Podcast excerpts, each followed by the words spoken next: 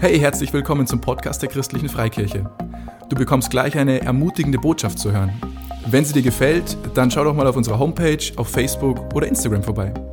Wir würden uns riesig freuen, dich auch mal in unseren Standorten zu treffen und dort persönlich kennenzulernen. Wann und wo unsere Gottesdienste stattfinden, findest du unter www.glaube-lebt.de. Egal wo du gerade bist, wir hoffen, diese Botschaft spricht zu dir und bringt dich einen großen Schritt weiter. In diesem Sinne, viel Spaß beim Zuhören.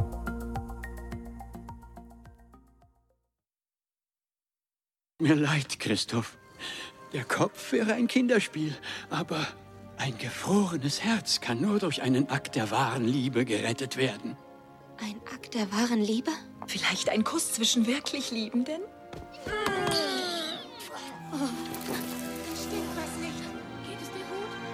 Anna, ich bring dich jetzt sofort zu Hans. Hans, Hilf uns bitte hoch, Sven.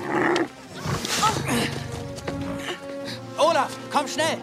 Bin schon unterwegs. Wir sausen los und küssen Hans. Wer ist dieser Hans?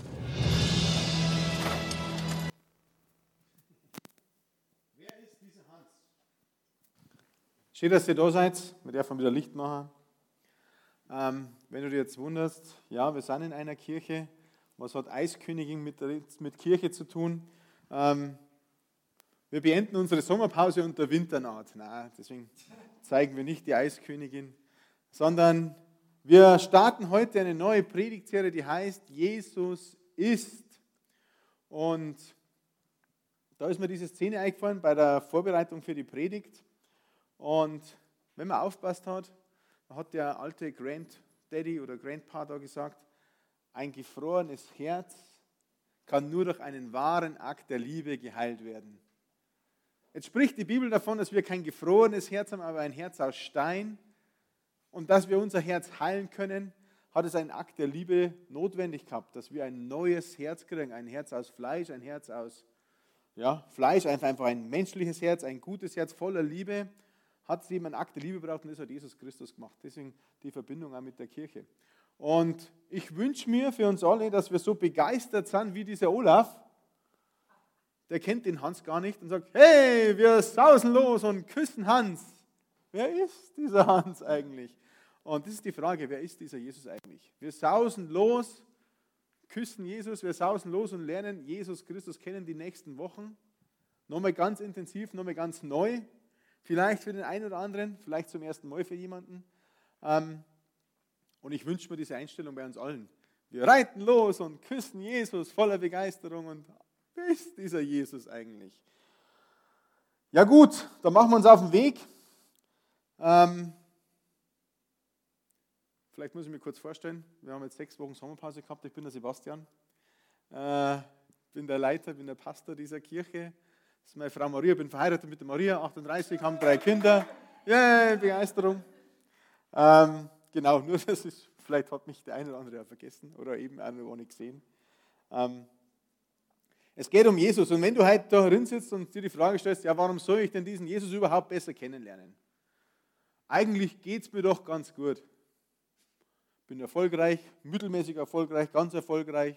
Mir geht's gut, habe einen Job, habe Arbeit, ich bin versorgt, ich habe eine Familie, die Ehe ist, ja, es kann immer besser gehen, aber die Ehe ist in Ordnung, die Kinder, also warum brauche ich eigentlich diesen Jesus in meinem Leben? Und wenn du diese Frage stellst, sage mir, diese Frage habe ich mir auch schon immer wieder gestellt, warum brauche ich eigentlich diesen Jesus? Und ich konnte nur aus meiner eigenen Erfahrung sagen, dieser Jesus, wenn du diesen Jesus in dein Leben einlädst und wenn der einen Teil von deinem Leben hat, ähm, ich habe mir aufgeschrieben, dann bist du am Ziel. Ähm, vielleicht ist es ein Etappenziel, aber vielleicht ist es auch ein richtiges Ziel für dich, weil irgendwie sind wir alle auf der Suche. Wir sind, manchmal sind wir rastlos. Mehr Erfolg, es muss weitergehen, es kann immer besser gehen, es kann immer mehr Geld zum Verdienen sein. Es, die Ehe kann immer noch besser werden. Meine Freizeitaktivität, meine Hobbys, mein Bergsteigen, mein Fußball, was auch immer, hey, ich kann immer noch besser spielen, ich kann noch mehr trainieren. Es, irgendwie sind wir alle, vielleicht, oder ich war es zumindest, irgendwie so auf dem Weg, wo wir rastlos sind, wo wir vielleicht nicht die Ruhe gefunden haben, die wir brauchen, die wir suchen. Und ich kann euch ganz sagen, diese Ruhe, die wir da suchen in unserem Herzen, das kann uns nichts anderes geben. Diese Erfüllung, die wir brauchen, das kann uns nichts anderes geben wie Jesus. Deswegen ist es gut, dass wir Jesus Christus kennenlernen. Und wir starten eben, Jesus ist, und jetzt Achtung, Achtung, ganz große neue Erkenntnis. Jesus, Titel 1 für heute, für diese Woche, Jesus ist ein Beter.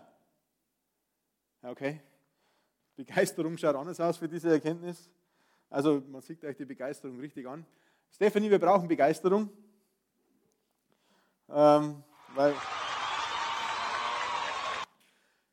Jesus ist ein Beter und wenn ihr jetzt noch nicht so begeistert seid, ich spüre mir das immer hinten ein, weil ich bin begeistert, dann brauche ich ein bisschen Motivation. Aber immer wenn das kommt, ich habe der Stephanie die Erlaubnis gegeben, wenn sie, wenn sie meint, ja, das war jetzt gut und das, sie ist begeistert, dann darf sie das spielen, ähm, um euch da ein bisschen wach zu rütteln. Also Jesus ist ein Beter. Stephanie. Ja. Ich habe mir die Frage gestellt, okay, diese Erkenntnis ist ja nichts Neues, Jesus hat gebetet.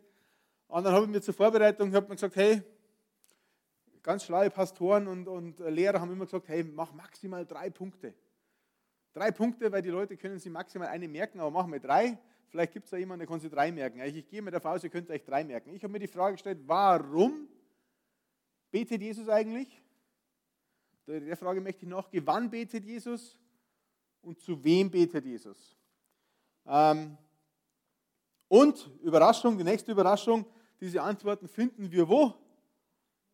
In der Bibel. Yeah. Die Bibel ist auch Begeisterung. Ähm. Die Bibel ist vielleicht nicht ganz so modern in unseren Köpfen, wie wenn ich jetzt einen Fokus lese oder den Spiegel lese oder die Welt oder die Tageszeitung, vielleicht auch die Bildzeitung. Vielleicht nicht ganz so tagesaktuell in unseren Köpfen, aber ich sage euch eines, in der Bibel sind keine Fake News. Die Bibel ist voller Wahrheit und die Bibel gibt uns die Antwort, wo wir brauchen. Also deswegen wenn du der Bibel dabei hast, darfst du es auspacken und darfst es aufschlagen im Lukas-Evangelium. Wenn du keine Bibel hast, macht es auch nichts, wir schmeißen es an die Wand. Ähm, oder da hinten unten im Schrank sind so Leihbibeln, da kannst du auch die eine holen. Zweiter Teil der Bibel, Neues Testament. Im Lukas 9, ab Vers 34 würde ich gern lesen. Jesus ist unterwegs und nimmt dann ein paar seiner Jünger, haben wir schon mal gehört, Jünger, Nachfolger, sind Azubis, äh, die nimmt er mit, mit auf den Berg zum beten. Aber was passiert dann? Was passiert, wenn sie beten oder wenn Jesus betet? Lukas 9, Vers 34. Während er, also Jesus, redete, kam eine Wolke, warf ihren Schatten auf die drei Jünger, die er dabei gehabt hat. Als die Wolke sie ganz einhüllte, fürchteten sie sich. Dann hörten sie eine Stimme, die aus ihr sprach, dies ist mein Sohn, ihn habe ich erwählt, auf ihn sollt ihr hören. Dann war Jesus wieder allein, die Jünger behielten all das für sich und erzählten damals niemanden, was sie erlebt hatten. Frage 1, warum betet Jesus? Jesus betet, weil er in die Gegenwart Gottes kommt. Wir haben das da erlebt, die Jünger haben es erlebt, wenn Jesus sich zurückzieht zum Beten, ist Gott da. Er hat Gemeinschaft mit Gott, unserem Vater im Himmel. Er hat Gemeinschaft.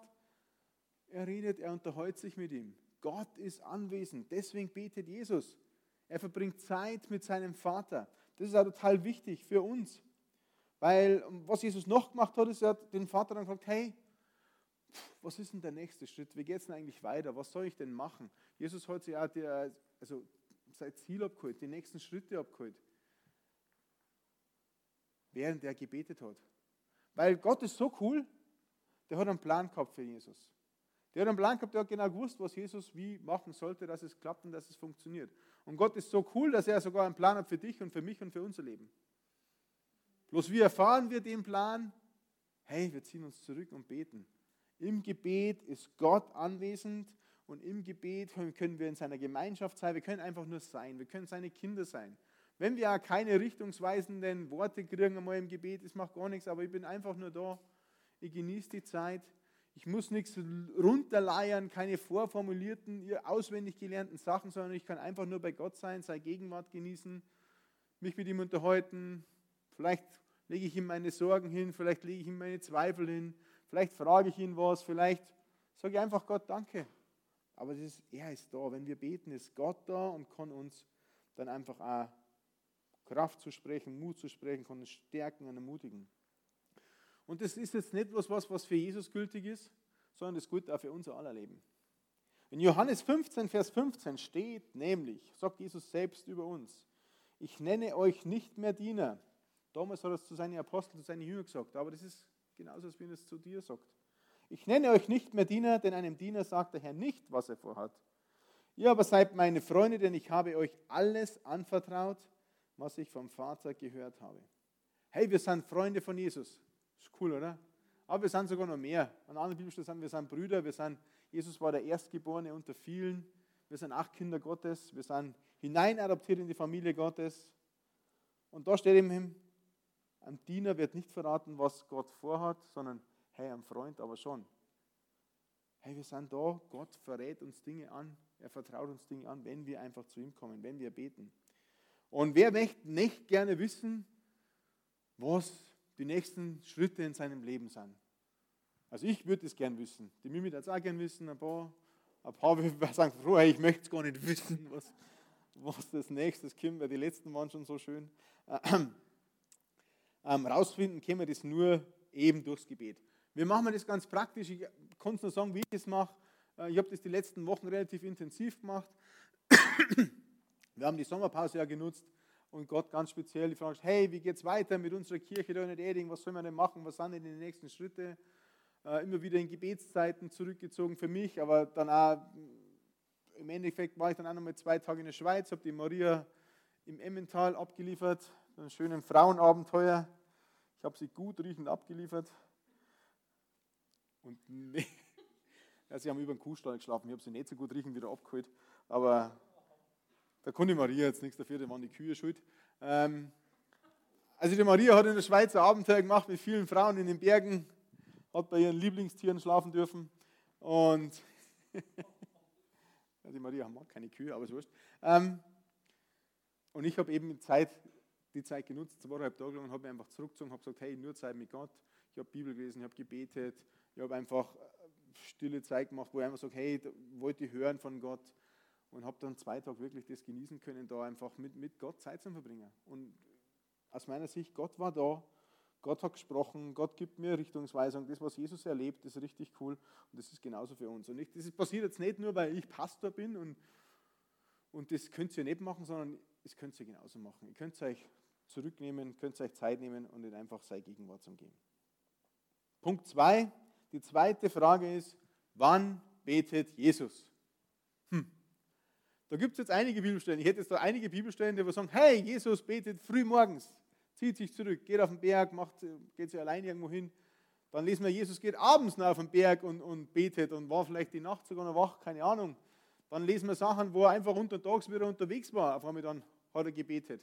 Also Wann betet Jesus eigentlich? Also ich habe, gibt es eine Formel, wo man am besten beten kann und dann läuft der Tag super und es ist immer gut und so weiter.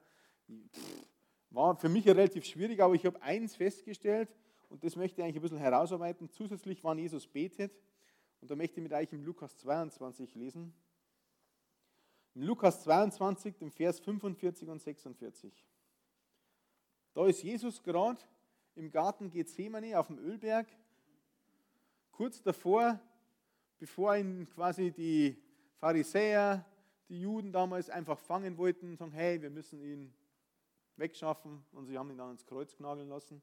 Also kurz davor war das. Und da hat Jesus hat sich zurückgezogen, hat gebetet.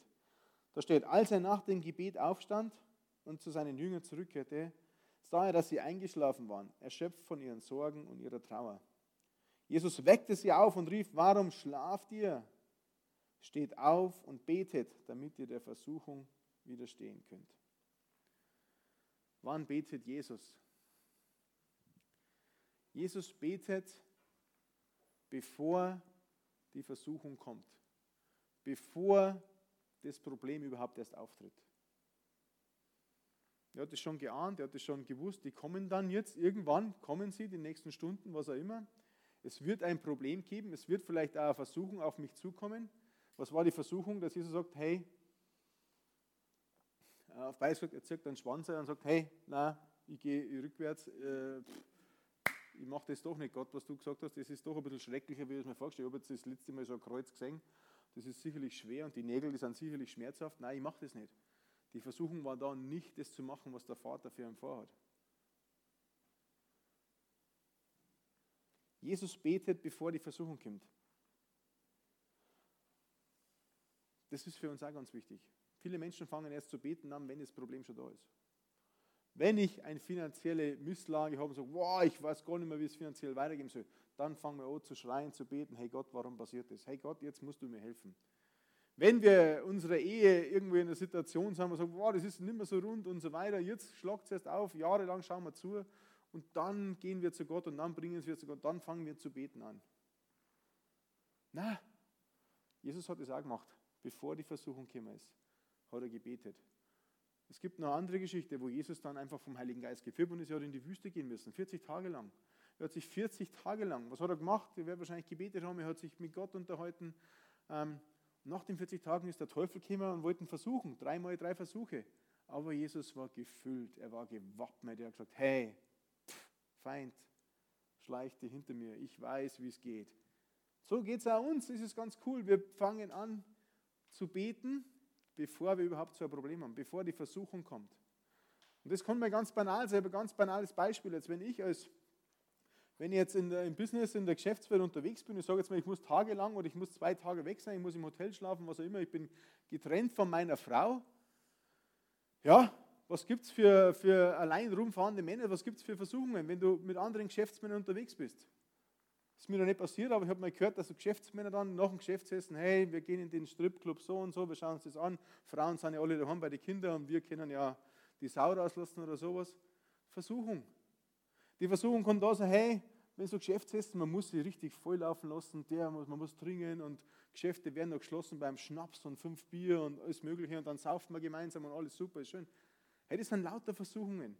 Wenn ich jetzt nicht gefüllt bin mit Gott, wenn ich nicht in seiner Gemeinschaft war, wenn ich nicht zuvor gebetet habe, hey, wie kann ich denn diesen Versuchungen standhalten?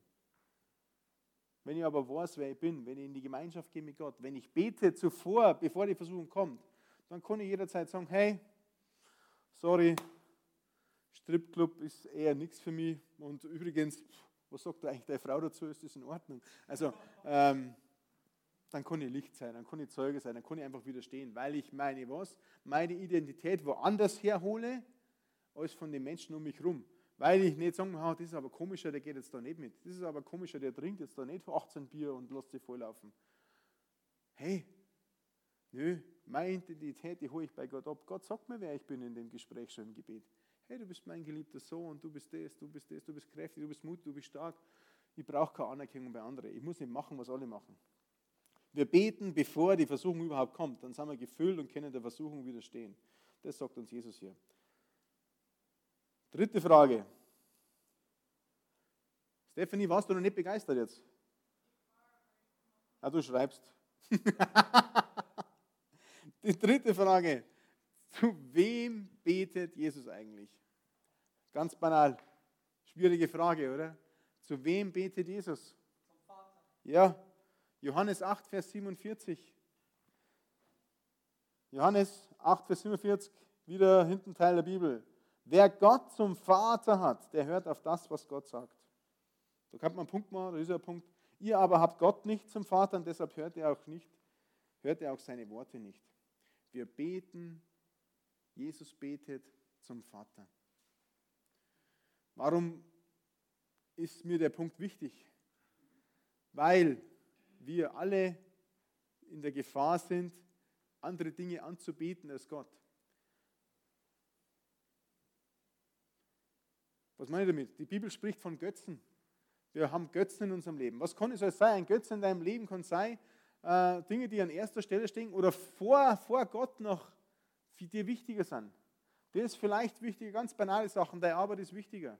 Nö, hm, Sonntagsgottesdienst oder Gebet unter der Woche oder Zeit mit Gott zu verbringen, geht nicht, weil ich habe ja so viel Arbeitsstress. Ich arbeite ja 40 bis 50 bis 60 bis 70, 80 Stunden in der Woche. Die Arbeit kann, ich möchte erfolgreich sein, ich möchte weiter aufsteigen, ich möchte mehr haben, mehr Geld verdienen. Das kann ein Götze werden. Sport kann ein Götze werden. Oh na, Berg gehen, Sonntag, boah, ich habe heute in der Früh so viele Autos fahren sehen um 8, wie ich in die Kirche gefahren bin daher. Dann denke ich, wo, wo fahren die alle hin? Und denke mir, okay, es ist schon weh, das sind alle in die Gegenrichtung, fahren alle von Oetting weg. Dann denke die fahren alle Richtung Berg. Die verbringen alle die letzten schönen Tage, wie man dann sagt, hey, in die Berge. Ist ja gut, ist ja schön.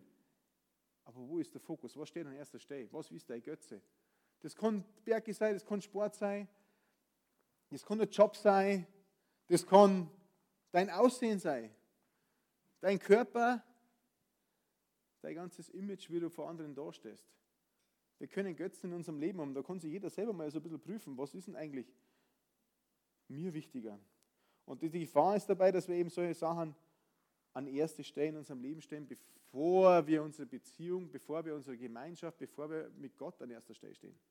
Und das kann auch sein, dass du deine Kinder, deine Frau, deine Familie, deine Männer auch noch sagst, boah, das ist mir alles viel, viel wichtiger, wie, wie, wie jetzt meine Beziehung zu Gott. Hört sich jetzt vielleicht jetzt für Verheiratete schlimm an, aber eigentlich ist die Beziehung zu Gott, deine persönliche Beziehung zu Gott noch viel, viel wichtiger, wie deine Beziehung zu deinem Mann oder zu deiner Frau oder zu deinen Kindern. Ich relativiere es noch schnell, weil Gott sagt, in Matthäus 6,33, ich habe jetzt nicht da, aber er sagt, wenn wir Gott an erste Stelle setzen, an der Sebastian-Übersetzung, wenn wir nach seinem Reich zuerst trachten, wird er uns versorgen. Er wird uns mit allem versorgen, was wir brauchen. Er wird sich um uns kümmern. Wenn Gott an erste Stelle steht im Leben, dann kommt dein Leben in die göttliche Ordnung, dann funktioniert auch die Ehe, dann funktioniert die Kindererziehung, dann funktioniert dein Job besser, dann ist es richtig. Aber er muss an die erste Stelle in deinem Leben.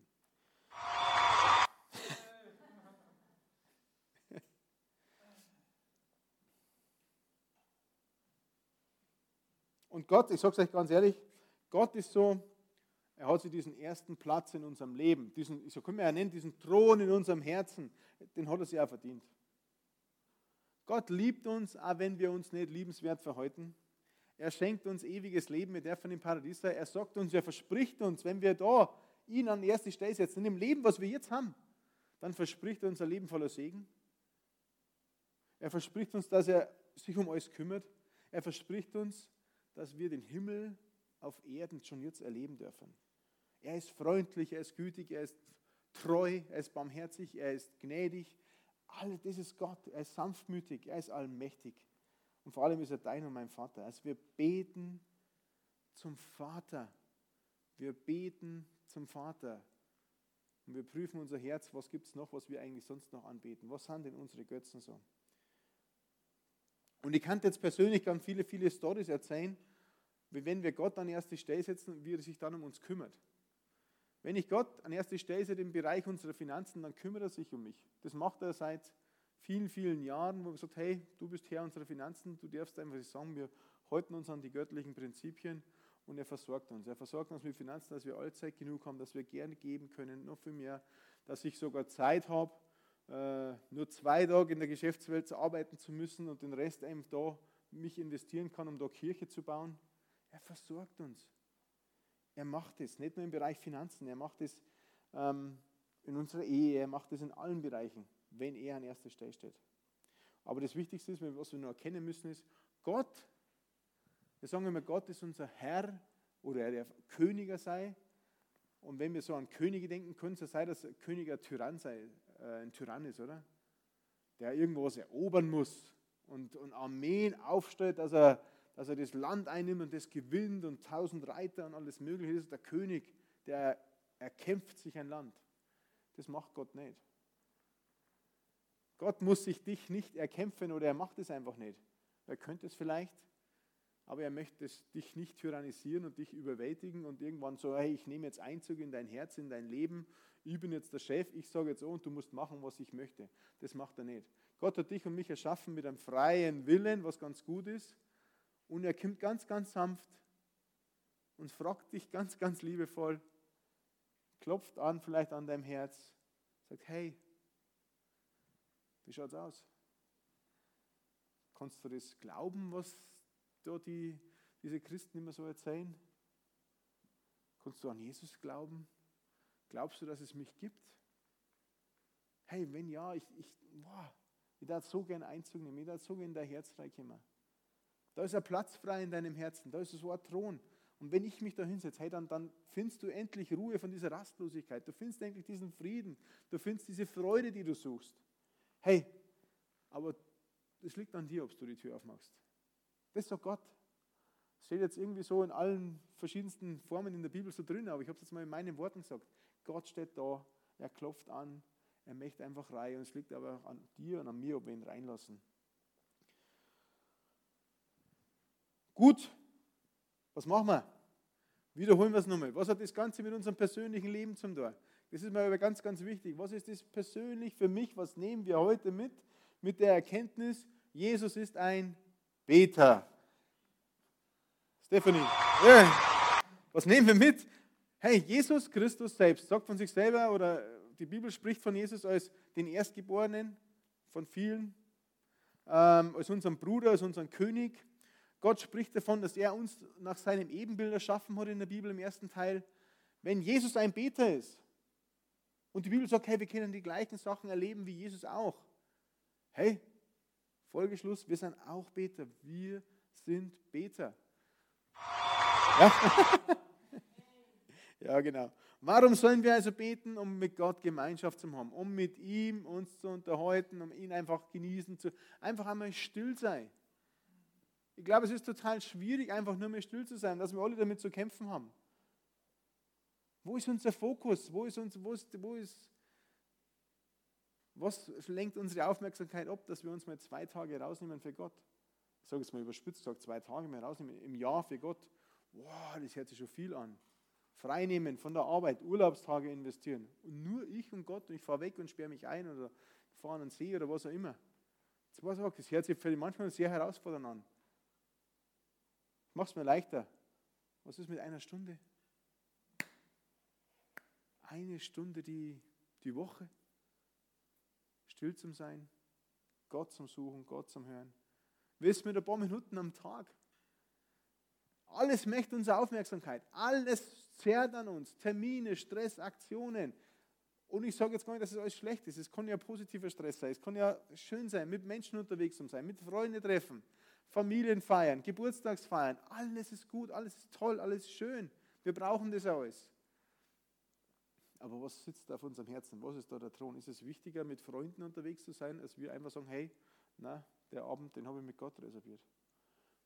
Wird einfach heute von 8 bis 20 Uhr, wo ich sonst normalerweise irgendwelche Serien schaue oder, oder Nachrichten und danach fahre ich ins Bett oder lese ein Buch oder was auch immer.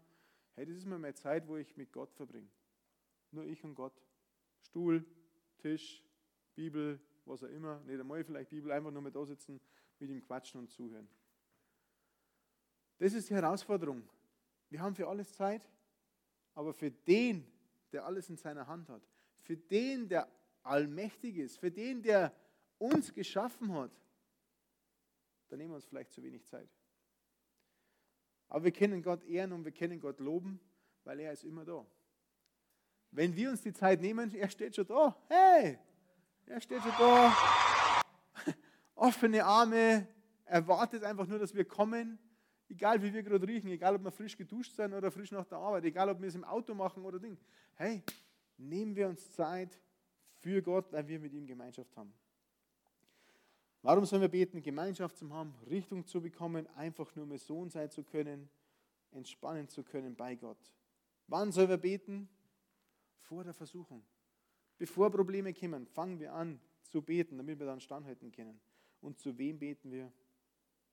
Zu Gott, unserem Vater. Und alle anderen Geschichten, alle anderen Ablenkungen stellen wir hinten an. Hey, ich bin begeistert. Ich bin begeistert. Stephanie, du auch? Stephanie ist begeistert. Ich bin begeistert. Gebet ist ein großes Wort. Gebet kann aber dich und mich total verändern. Und Gott liebt uns so sehr, Gott, Gott liebt uns so sehr, dass wir, dass er uns nicht so lassen möchte, wie wir jetzt sind sondern Gott möchte uns verändern. Die Bibel spricht was, wir werden verändert von Herrlichkeit zu Herrlichkeit. Also Gott verändert uns nicht, dass es uns immer schlechter geht und immer, und immer schlimmer ist und immer, äh, ja, genau, sondern Gott verändert uns stufenweise nach oben, von Herrlichkeit zu Herrlichkeit. Er liebt uns so sehr, dass er uns nicht so lässt, wie wir sind. Er möchte uns nicht stinkig lassen, er möchte uns nicht dreckig lassen, er möchte uns da reinmachen, er möchte uns einfach nach vorne bringen. Das ist das, was, was, was Gott haben möchte. Und ich glaube ganz, ganz fest, dass wir, wenn wir das erkennen, dass wir Beter sind, dass wir Zeit mit Gott verbringen, dass sich total viel verändern wird. In deinem Leben, in meinem Leben, in unser aller Leben. Das ist total wichtig. Und auch für die ganze Region und für überall. Wenn wir merken, hey, wir sind ja Beter. Hey, wir, wir setzen es um, so wie Jesus das umgesetzt hat. Was Gebet genau ist, haben wir letztes Jahr eine Predigtserie drüber gemacht. Ich glaube drei, vier, fünf Abende drüber. Wie man beten kann, was man beten kann. Ich möchte es jedem aufs Herz legen. Du kannst das nachgoogeln, du kannst auf den Podcast gehen, www.glaubelebt.de. Du kannst diese Predigten von letztes Jahr einfach nochmal nachhören, wenn du merkst, hey, was ist ein Beten? Aber ganz genau. Aber ganz einfach gesagt, Beten ist nichts anderes wie das, dass ich sage, ich verbringe Zeit mit Gott. Ich unterhalte mich mit ihm. Ich, ich, ich quatsch, wie mein Schnabel gewachsen ist auf Bayerisch. Ich rede so, wie mir der, wie der Mund sich bewegt bei mir. Und ich, ich verbringe einfach Zeit mit ihm. Und das möchte ich, dass wir machen. Das ist, weil das richtig cool ist. Vielleicht kommt unser Lobpreisteam nach vorn und zum Abschluss vom Gottesdienst möchte ich einfach, ich möchte dich fragen und ich möchte dich ein bisschen herausfordern, weil das alles, das alles startet eigentlich mit einer ganz persönlichen Einladung.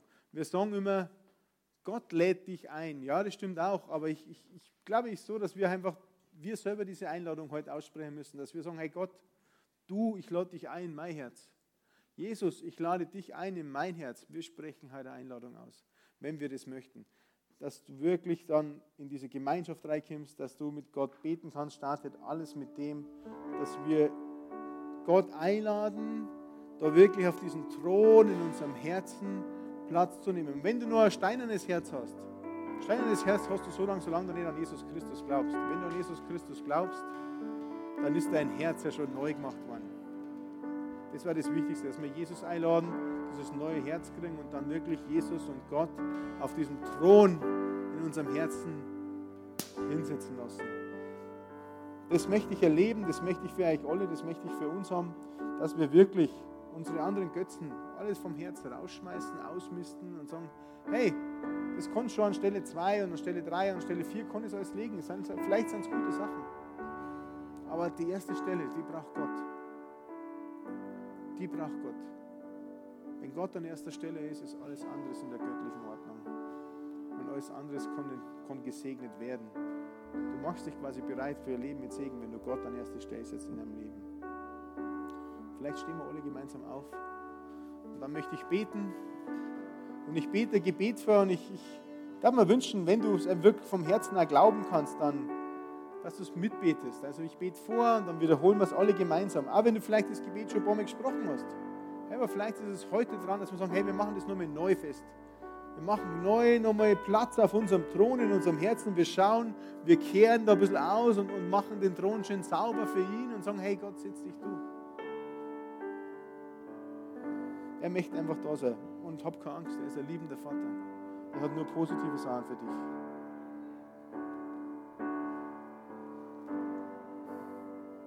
Die Bibel sagt selber, wenn wir von Herzen glauben, dass Jesus Christus der Sohn Gottes ist, dass er für unsere Schuld, für unsere Sünden gestorben ist und wieder auferstanden ist. Wenn wir das vom Herzen glauben und mit unserem Mund, mit unseren Lippen bekennen, aussprechen, dass wir errettet sind. Das ist die Basis. Und mit dieser Errettung lauen wir auch Jesus Christus gleich sich da hinzusetzen auf den Thron unseres Herzens. Ich bete vor und wenn du es vom Herzen mitbeten kannst, dann bitte ich dich einfach, das laut nachzubeten. Und alle anderen, die das schon ein paar Mal gebetet haben, bitte auch das mitzubeten. Das ist richtig gut. Jesus Christus, ich glaube an dich. Jesus Christus, ich glaube an dich. Ich glaube an dich, dass du der Sohn Gottes bist. Ich glaube an dich, dass du der Sohn Gottes bist. Ich glaube daran, dass du für mich gestorben bist. Ich glaube daran, dass du für mich gestorben bist. Dass du alle Schuld und Sünde von mir weggenommen hast. Dass du alle Schuld und Sünde von mir weggenommen hast.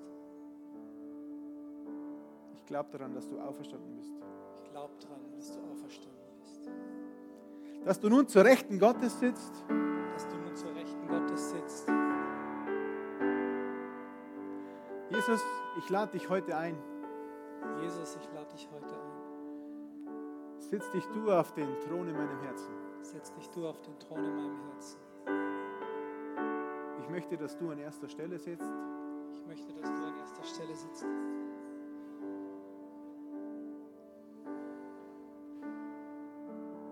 Und mein Leben in die göttliche Ordnung kommt. Und mein Leben in die göttliche Ordnung kommt. Halleluja. Danke, Herr Jesus, danke, dass du das machst. In der Bibel steht, in der Bibel steht, dass wenn wir Jesus suchen, er sich finden lässt. Und da kommt drei. Wenn wir ihn einladen, kommt er rein. In der Bibel steht auch, dass sich, wenn sich ein paar Menschen im Gebet eins machen und das Gleiche von Gott erbitten, dass Gott unsere Gebete hört. Und ich glaube das zu 1000 Prozent. Gott hat dieses Gebet erhört. Wenn du das gebetet hast, Jesus Christus sitzt sich auf dem Thron in deinem Herzen. Stoß ihn selbst nicht raus, nimm es an, sei ein Beter, wie Jesus ein Beter ist und genieß dieses Leben, das Jesus für dich jetzt nun vorbereitet hat dass er an erster Stelle sitzt.